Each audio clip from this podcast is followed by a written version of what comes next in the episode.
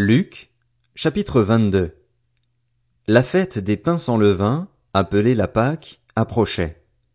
Les chefs des prêtres et les spécialistes de la loi cherchaient les moyens de faire mourir Jésus, car ils redoutaient les réactions du peuple.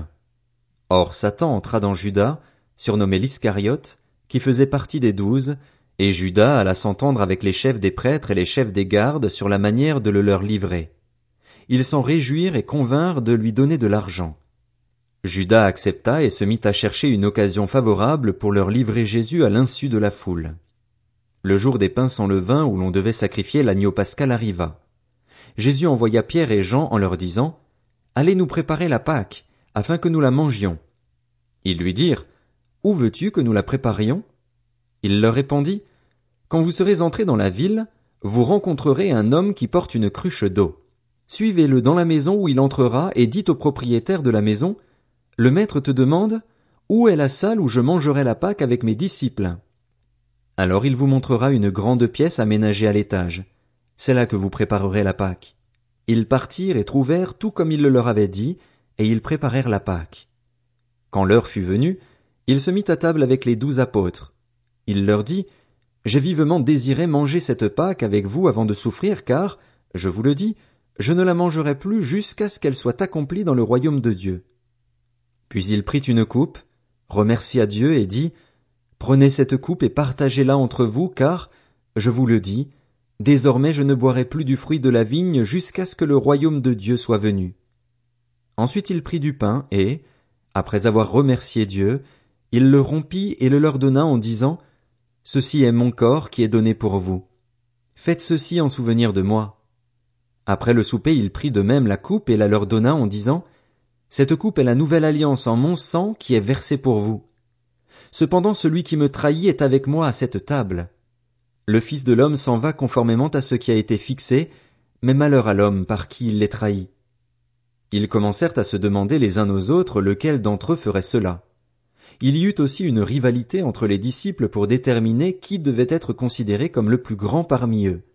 Jésus leur dit, les rois des nations dominent sur leur peuple et ceux qui exercent le pouvoir se font appeler bienfaiteurs. Que cela ne soit pas votre cas, mais que le plus grand parmi vous soit comme le plus jeune, et celui qui commande comme celui qui sert. En effet, qui est le plus grand? Celui qui est à table ou celui qui sert? N'est-ce pas celui qui est à table? Et moi, cependant, je suis au milieu de vous comme celui qui sert. Vous, vous êtes ceux qui avez persévéré avec moi dans mes épreuves.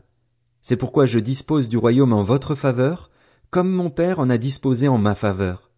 Ainsi, vous mangerez et boirez à ma table dans mon royaume et vous serez assis sur des trônes pour juger les douze tribus d'Israël. Le Seigneur dit, Simon, Simon, Satan vous a réclamé pour vous passer au crible comme le blé.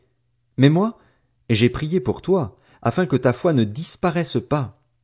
Et toi, quand tu seras revenu à moi, affermis tes frères. Seigneur, lui dit Pierre, je suis prêt à aller en prison avec toi, et même jusqu'à la mort. Jésus dit, Pierre, je te le dis, le coq ne chantera pas aujourd'hui avant que tu n'aies trois fois nié me connaître. Il leur dit encore, Quand je vous ai envoyé sans bourse, ni sac, ni sandales, avez-vous manqué de quelque chose? Ils répondirent, De rien. Il leur dit, Maintenant, au contraire, que celui qui a une bourse la prenne, que celui qui a un sac le prenne également, et que celui qui n'a pas d'épée vende son vêtement et en achète une. En effet, je vous le dis, il faut que s'accomplisse encore dans ma personne ce texte de l'Écriture, il a été compté parmi les criminels. Et ce qui me concerne est sur le point de se réaliser. Ils dirent, Seigneur, voici deux épées. Il leur dit, Cela suffit. Il sortit et se rendit comme d'habitude au mont des Oliviers. Ses disciples le suivirent. Lorsqu'il fut arrivé à cet endroit, il leur dit, Priez pour ne pas céder à la tentation. Puis il s'éloigna d'eux à la distance d'environ un jet de pierre, se mit à genoux et pria en disant, Père, si tu voulais éloigner de moi cette coupe. Toutefois, que ce ne soit pas ma volonté qui se fasse, mais la tienne. Alors un ange lui apparut du ciel pour le fortifier.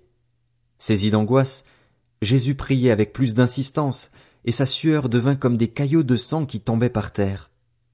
Après avoir prié, il se releva et vint vers les disciples, qu'il trouva endormis de tristesse. Alors il leur dit, Pourquoi dormez-vous? Levez-vous et priez pour ne pas céder à la tentation. Il parlait encore quand une foule arriva. Celui qui s'appelait Judas, l'un des douze, marchait devant elle. Il s'approcha de Jésus pour l'embrasser.